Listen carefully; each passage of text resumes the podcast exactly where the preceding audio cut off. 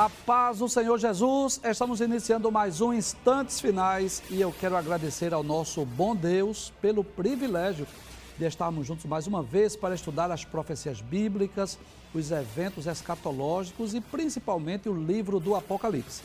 Eu quero agradecer também a você por sua audiência, a você que diariamente assiste ao nosso programa, a você que tem divulgado os instantes finais das suas redes sociais, que tem compartilhado com seus familiares e amigos. Que Deus te abençoe e que as bênçãos de Deus continuem sendo derramadas sobre você e sobre toda a sua família. Eu gostaria de lembrar mais uma vez que você pode assistir a nossa programação de qualquer lugar do Brasil e do mundo pelo YouTube em dois canais diferentes, Rede Brasil Oficial e IEADPE Oficial, ou pelo site www.iadpeplay.org.br. Se você desejar entrar em contato conosco, enviar a sua mensagem, a sua pergunta, a sua crítica, a sua opinião, a sua sugestão sobre o programa, anote aí o número 994661010. Se você está acompanhando diariamente os instantes finais, você sabe que nós estamos estudando as sete cartas que foram enviadas às igrejas da Ásia. Nós já estudamos seis e no programa anterior nós demos início ao estudo da sétima carta que foi enviada à igreja de Laodiceia. Vamos recapitular? Não é? Nós fazemos isso diariamente, nós sempre recapitulamos, nós relembramos o que vimos, que é uma forma de.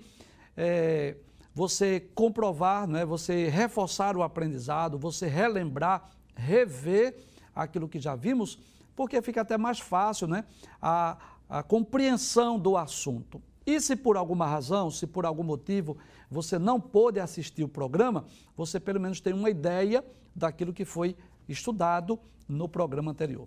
Então, vamos relembrar o que vimos. Primeiro, nós dissemos que a, o nome Laodicea significa justiça do povo, e essa cidade foi fundada por volta do ano 250, mais ou menos, é, antes de Cristo, e que recebeu esse nome é, exatamente porque Antíoco II tem uma esposa chamada de Laodice, e em homenagem à sua esposa, Laodice, ele colocou o nome dessa cidade Laodiceia. Inclusive, você vai ver nesta e em outras imagens que nós vamos demonstrar, as ruínas dessa grande, essa rica cidade que existiu lá nos tempos, nos dias de João, no final do primeiro século da era cristã. Vimos também no programa anterior, inclusive está aí alguma imagem de turistas que estão visitando hoje as ruínas, né? nós dissemos ontem que as pessoas que vão lá para a Turquia podem ir não só na ilha de Pátimos, mas também nessas sete cidades onde encontram-se essas gigantescas colunas que estão ainda lá erguidas como uma comprovação que realmente essa cidade existiu nos tempos antigos. E a cidade de Laodiceia era uma cidade importantíssima, porque ela tinha uma posição geográfica privilegiada, onde ficava no meio das grandes rotas comerciais. Havia muitas pessoas que passavam por Laodiceia na, na, das suas rotas comerciais para compra e venda de produtos. Né? Falamos também no programa anterior sobre quatro características da cidade de Laodiceia. Primeira característica, era uma das cidades mais ricas do mundo, tão rica que quando ela foi abalada por terremotos, não precisou da ajuda de Roma para reerguê-la, para ser reconstruída. Havia muitos bancos, muitos milionários é, naquele período lá em Laodiceia. Agora, isso trouxe um problema torna, tornou os seus habitantes orgulhosos. Eu expliquei aqui, nós explicamos no programa anterior, que o problema não é a riqueza em si. O problema não é ter dinheiro. Não, não, esse não é o problema. O problema é quando o dinheiro é adquirido de forma desonesta, que não era o caso de Laodiceia. O problema é quando a pessoa se torna avarenta, passa a amar, o apego ao dinheiro, isso é uma tragédia na vida de qualquer ser humano e principalmente do cristão, ou quando o homem se torna orgulhoso, soberbo, porque é rico, né? Quando alguém, crente ou não, cristão ou não, ele, pelo fato de ter bens materiais, poder aquisitivo, pensar, seria uma loucura pensar que nós não precisamos de Deus. E nós dependemos sim de Deus, porque tudo que temos ou somos provém dele. A segunda característica da cidade de Laodiceia, nós vimos também no programa anterior, é que ela era riquíssima e famosa também por causa de uma lã especial que produzia. Havia fábrica de roupa. Era uma espécie, né, de, vamos dizer assim, de detentora da moda naquele tempo. E nós mostramos aí essa imagem dessa ovelha, porque você sabe, né, desde os tempos passados, que era das ovelhas que eram extraídas as lãs, e havia muita criação de ovelha em Laodiceia, havia a extração dessa lã especial, havia fábrica de roupas nesta cidade de Laodiceia, que fez, infelizmente, com que também os seus habitantes se tornassem orgulhosos por isso. Em terceiro lugar, a terceira característica da cidade de Laodiceia, nós vimos no programa anterior, é que esta cidade tinha uma escola de medicina que produzia ungüentos quase que miraculosos ou milagrosos, que servia tanto para os olhos como para os ouvidos. Então, eh, Deus havia abençoado aquela cidade, dado sabedoria para que esse unguento pudesse ser produzido e iam pessoas do mundo inteiro para Laodiceia em busca desse unguento, desse medicamento para os ouvidos, desse colírio para os olhos. Era outra característica. E em quarto lugar, nós vimos também que lá na cidade de Laodiceia, as águas de Laodiceia vinham de outras duas cidades, Colossos e Hierápolis, em Colossos estavam as águas frias, em Hierápolis estavam as águas quentes. E vinham essas águas lá para Laodiceia, que eram águas terapêuticas, mas para beber essas águas elas eram mornas, elas eram intragáveis. E nós já dissemos aqui em outros programas, né, que é muito importante nós conhecermos esse contexto histórico para nós entendermos a carta. Então, a cidade era famosa porque era rica, porque produzia lã, produzia tecidos, era rica porque tinha esse unguento e era conhecida por conta das suas águas que eram terapêuticas. Mas que coisa interessante. Jesus vai usar exatamente essas características da cidade para falar na carta. Que eles se sentiam ricos, mas que eram pobres que eles tinham lã, tinha fábrica de roupas, mas precisava comprar do próprio Cristo vestes brancas. Que eles tinham o guento, o colírio para os olhos, mas que estavam cegos. Precisavam comprar o colírio a Cristo. E que as águas que eram terapêuticas, elas eram intragáveis. Jesus disse que os crentes, que a igreja de Laodiceia eram mornos, como eram as suas águas. Nós vamos perceber isso quando nós estivermos estudando o conteúdo dessa carta, que você já sabe, está no capítulo 3, versículos 14 a 22 do livro do Apocalipse. Também nós falamos um pouco sobre a carta. O que foi que vimos sobre a carta? Que das sete é a, a, a única carta que não recebe elogios. Interessante isso. Jesus sempre via, sempre procurava alguma virtude naquela igreja para elogiar. Inclusive, eu posso dizer algo interessante aqui. Paulo aprendeu com Jesus. Quando Paulo escreve as, as cartas, as suas epístolas, Paulo sempre elogiava alguma coisa na, na cidade, na igreja. Ou a fé, ou o amor, a perseverança, enfim. E nós vamos perceber que isso é uma característica das sete cartas. Jesus sempre está elogiando alguma virtude, ou o amor, a fé, o serviço, a perseverança, enfim. Mas para a carta de Laodiceia, infelizmente, Jesus não viu motivos para elogiar. Não havia nada naquela igreja que merecesse um elogio de Cristo. Mas, por outro lado, como se não bastasse isso, como se não bastasse o fato da igreja não receber elogios de Cristo, é exatamente onde Jesus é mais enfático, né? onde a repreensão é mais drástica. E você vai compreender isso pelo estado espiritual da igreja de Laodiceia.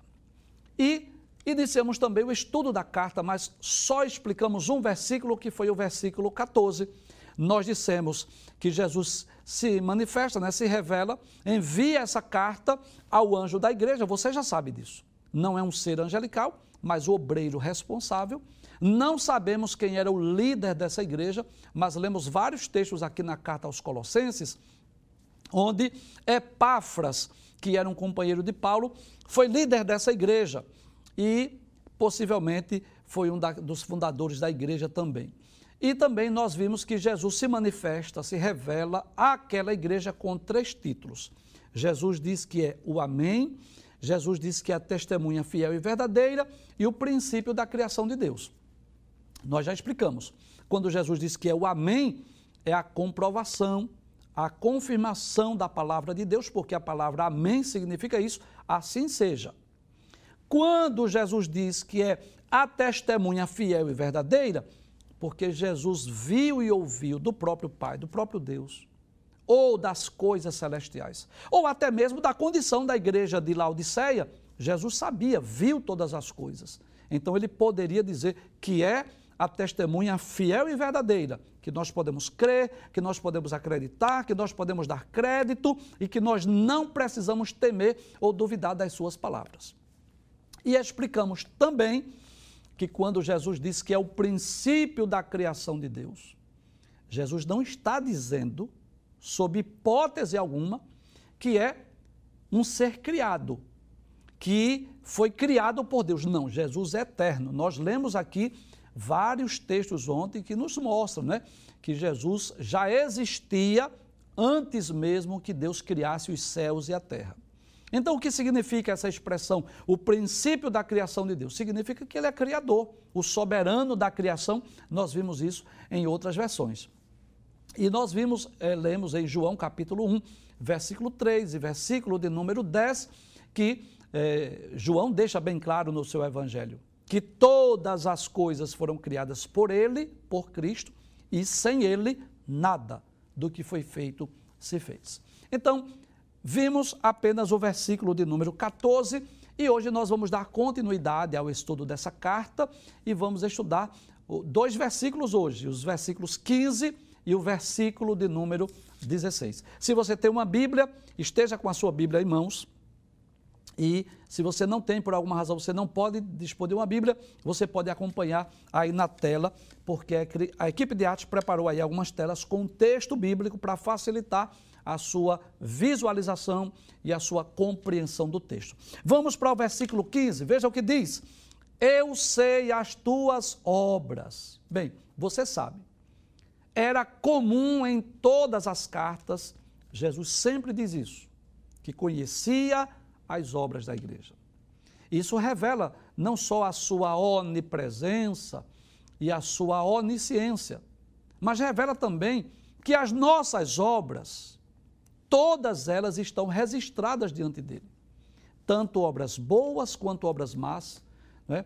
Ele conhece não apenas as nossas ações, Jesus conhece também as nossas intenções.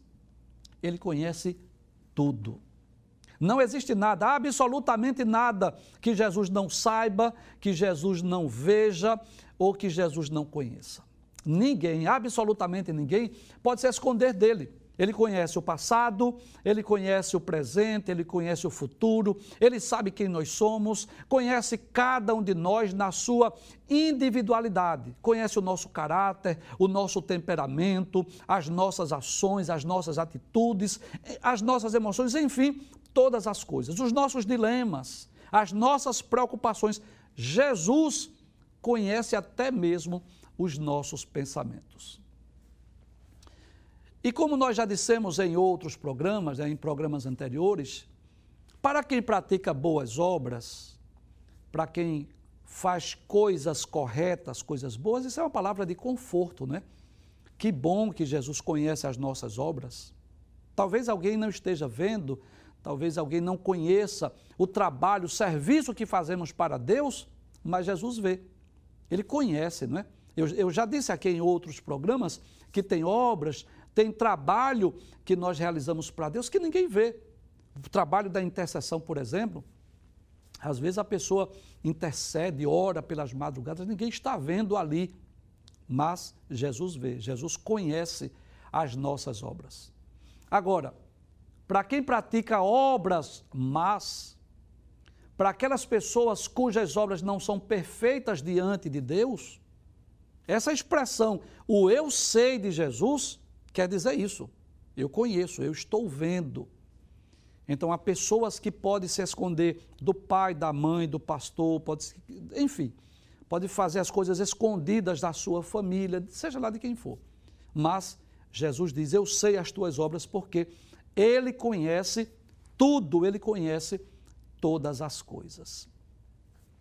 Mas Jesus diz ainda: o que é que Jesus diz a essa igreja? Ele diz: Eu sei as tuas obras, que nem és frio, nem quente.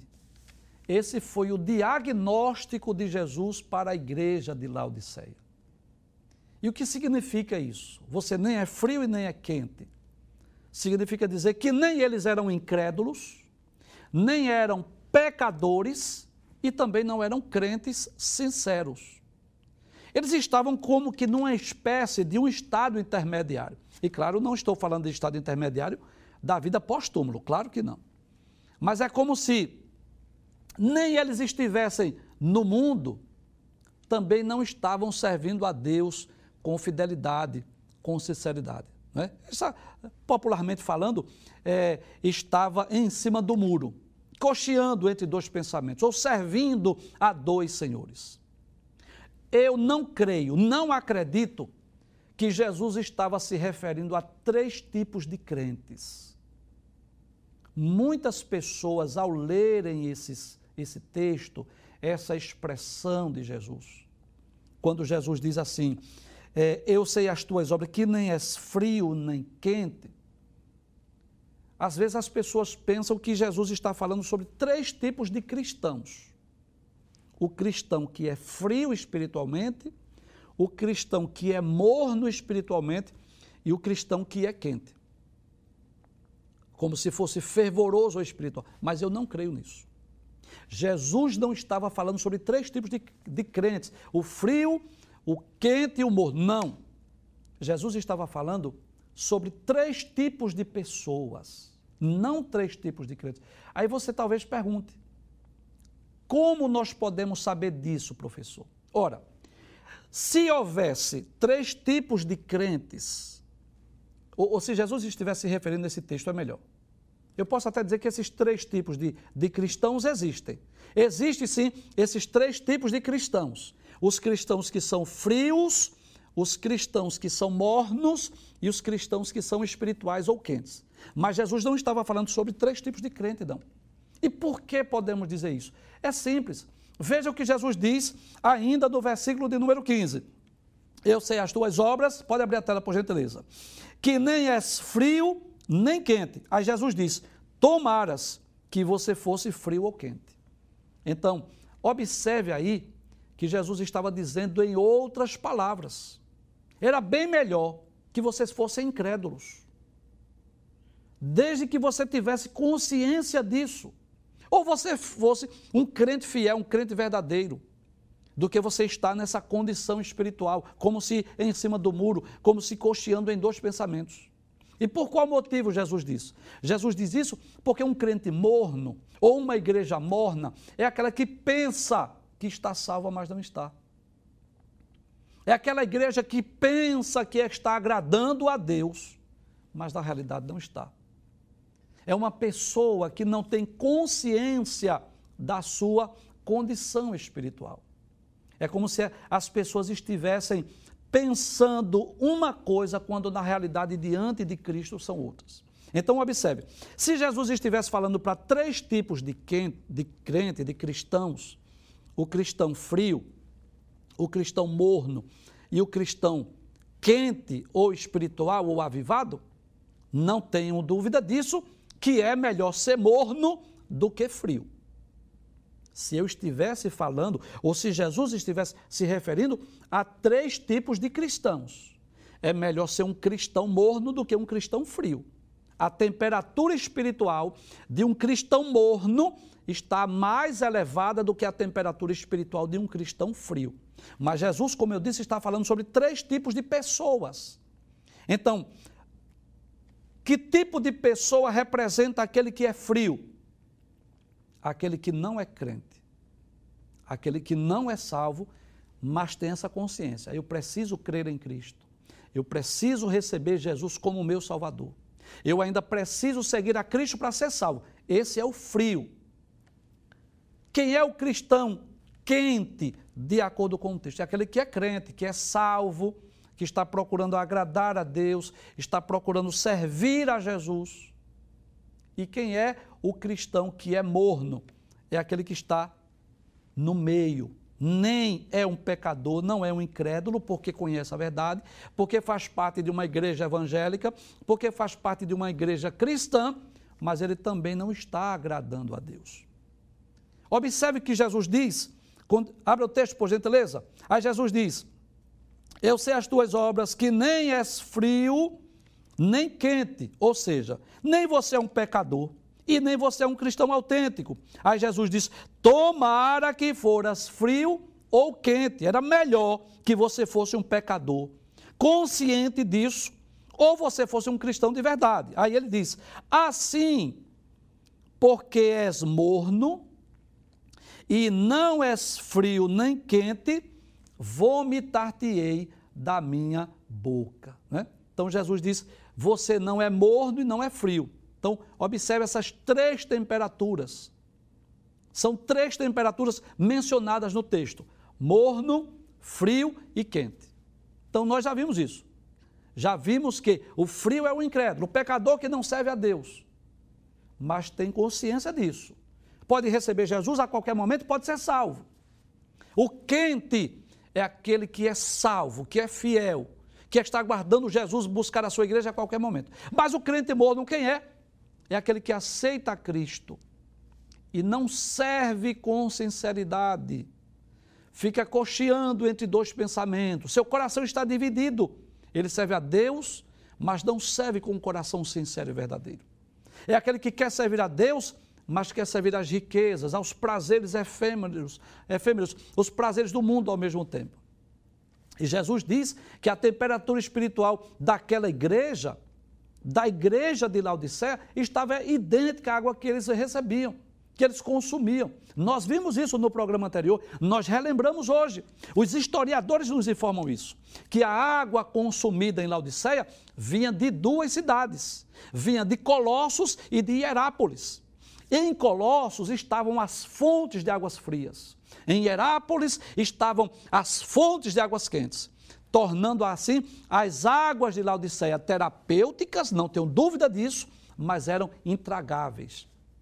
Dava náusea. Quem precisava beber daquela água tinha náusea porque ela era morna.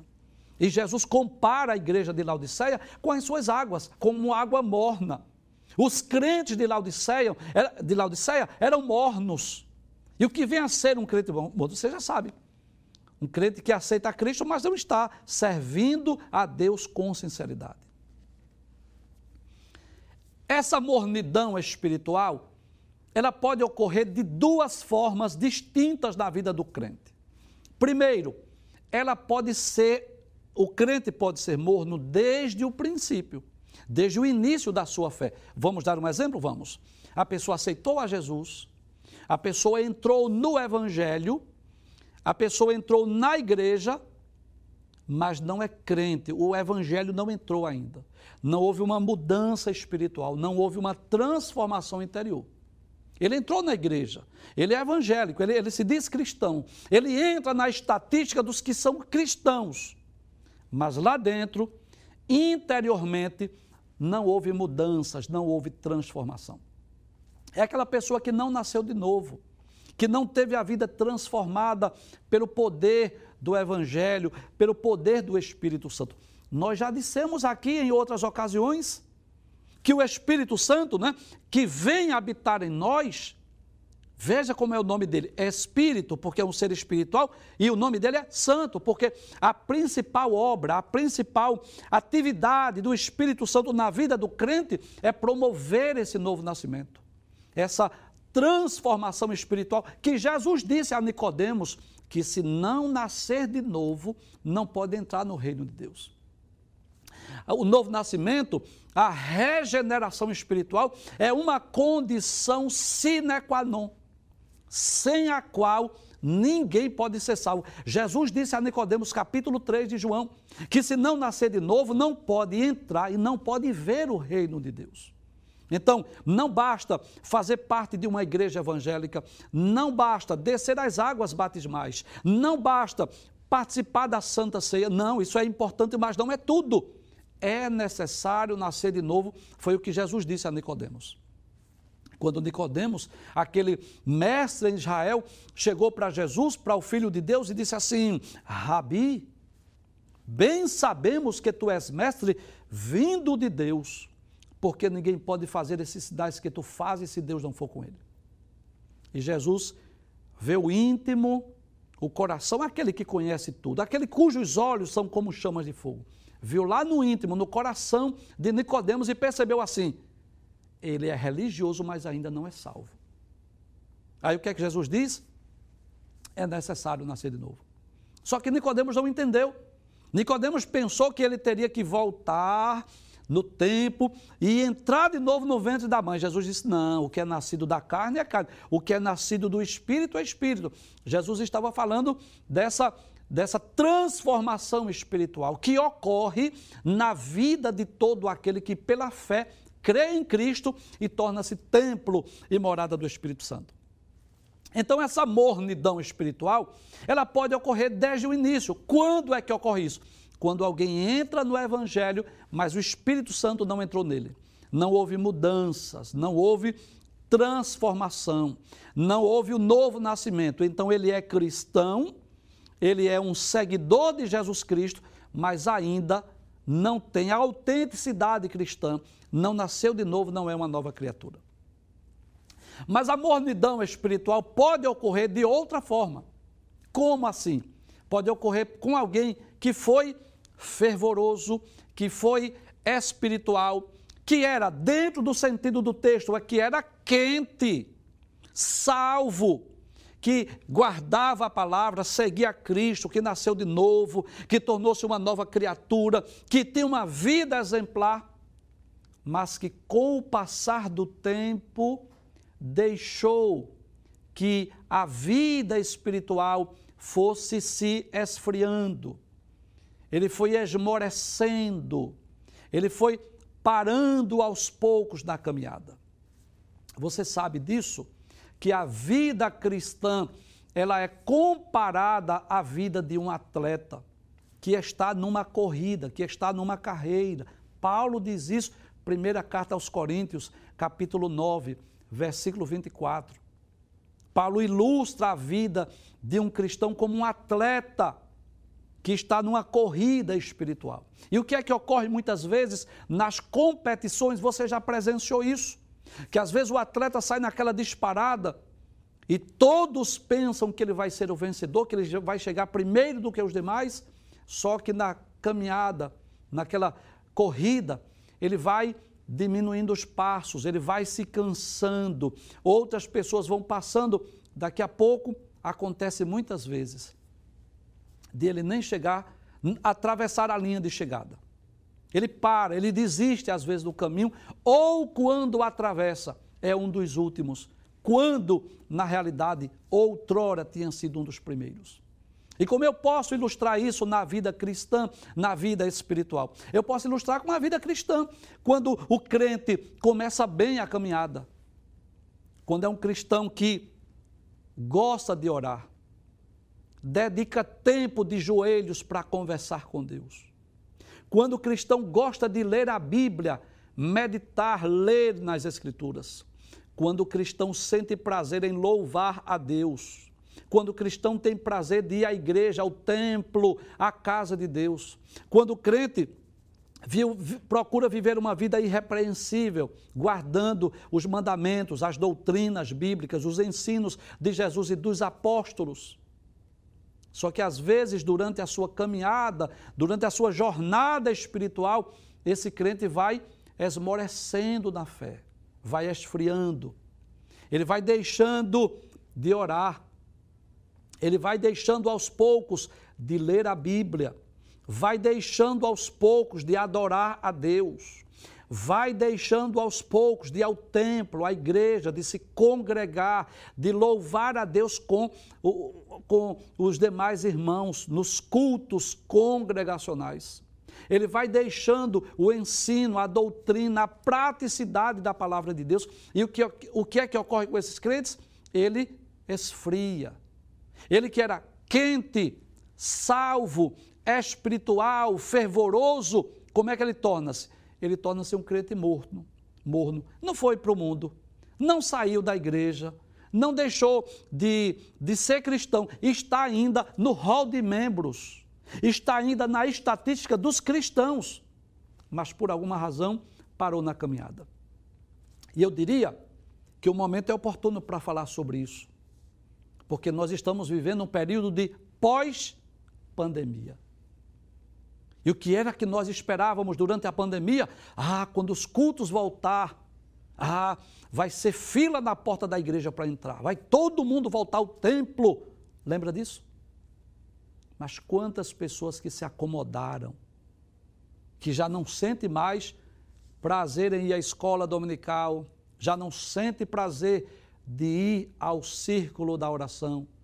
É claro que eu estou falando de alguns cristãos, eu não estou falando de todos. Você me entende isso?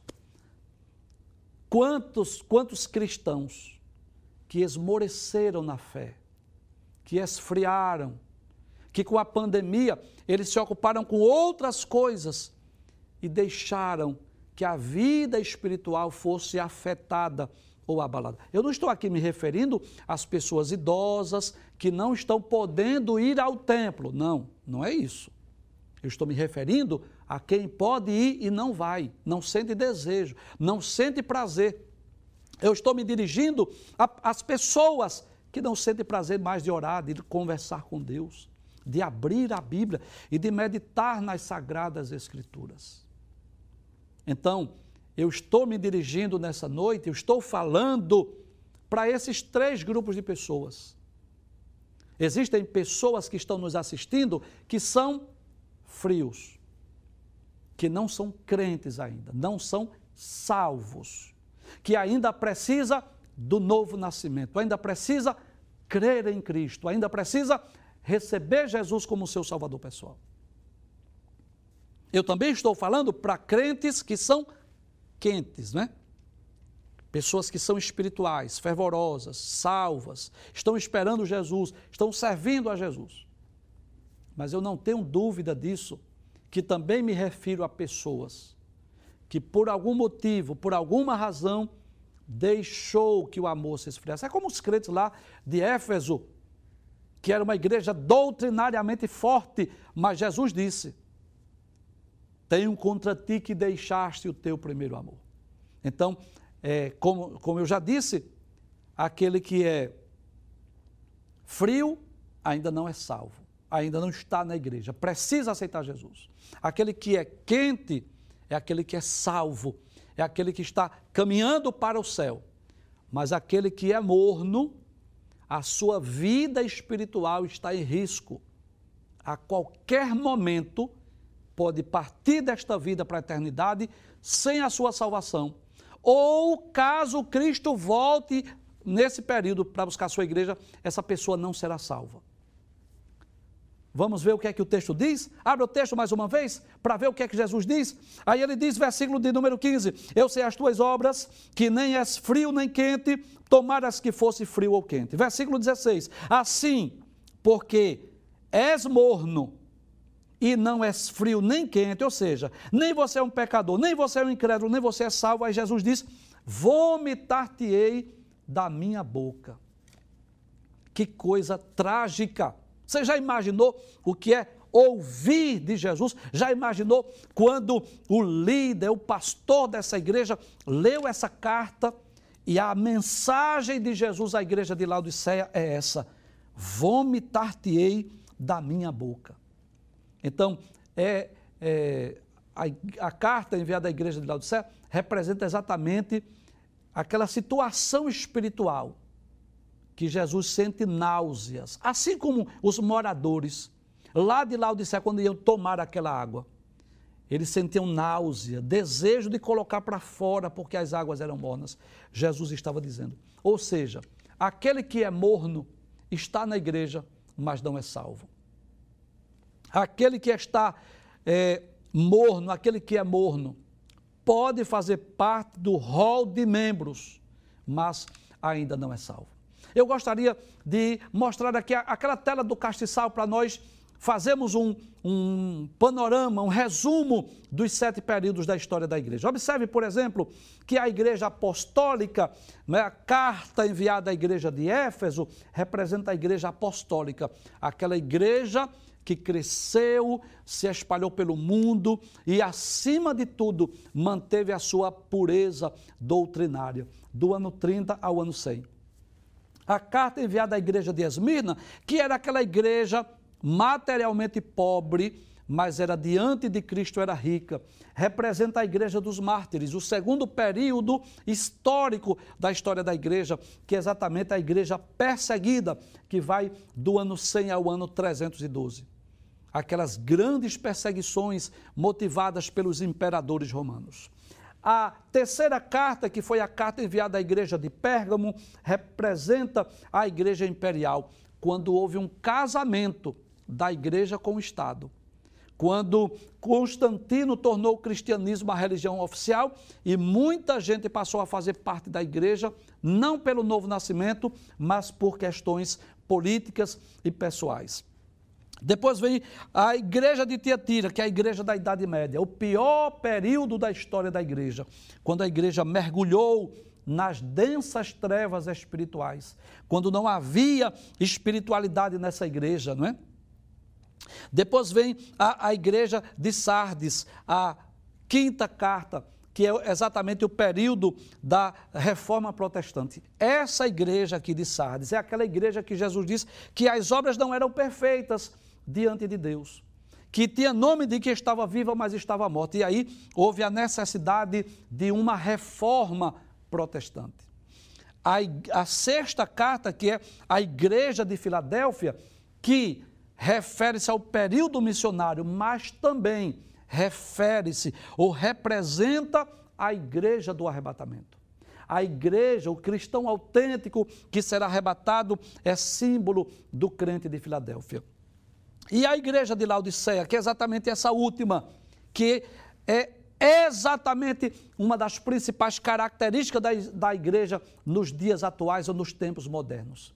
Representa a igreja fria, apática às coisas espirituais.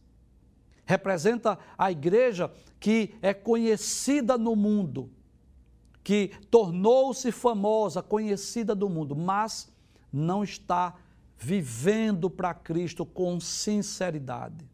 Não é crente, não é salva, não experimentou o novo nascimento. E é claro que eu não estou falando de nomes de denominações. Você sabe disso. Eu não estou me referindo à denominação A, B ou C, não, de forma alguma. Mas posso dizer que existe hoje, em nossos dias, tanto cristãos mornos, como igrejas mornas, posso dizer isso, que representam aquele grupo de pessoas que dizem ser crentes, mas não estão salvos, não estão servindo e nem seguindo a Jesus como deveria seguir.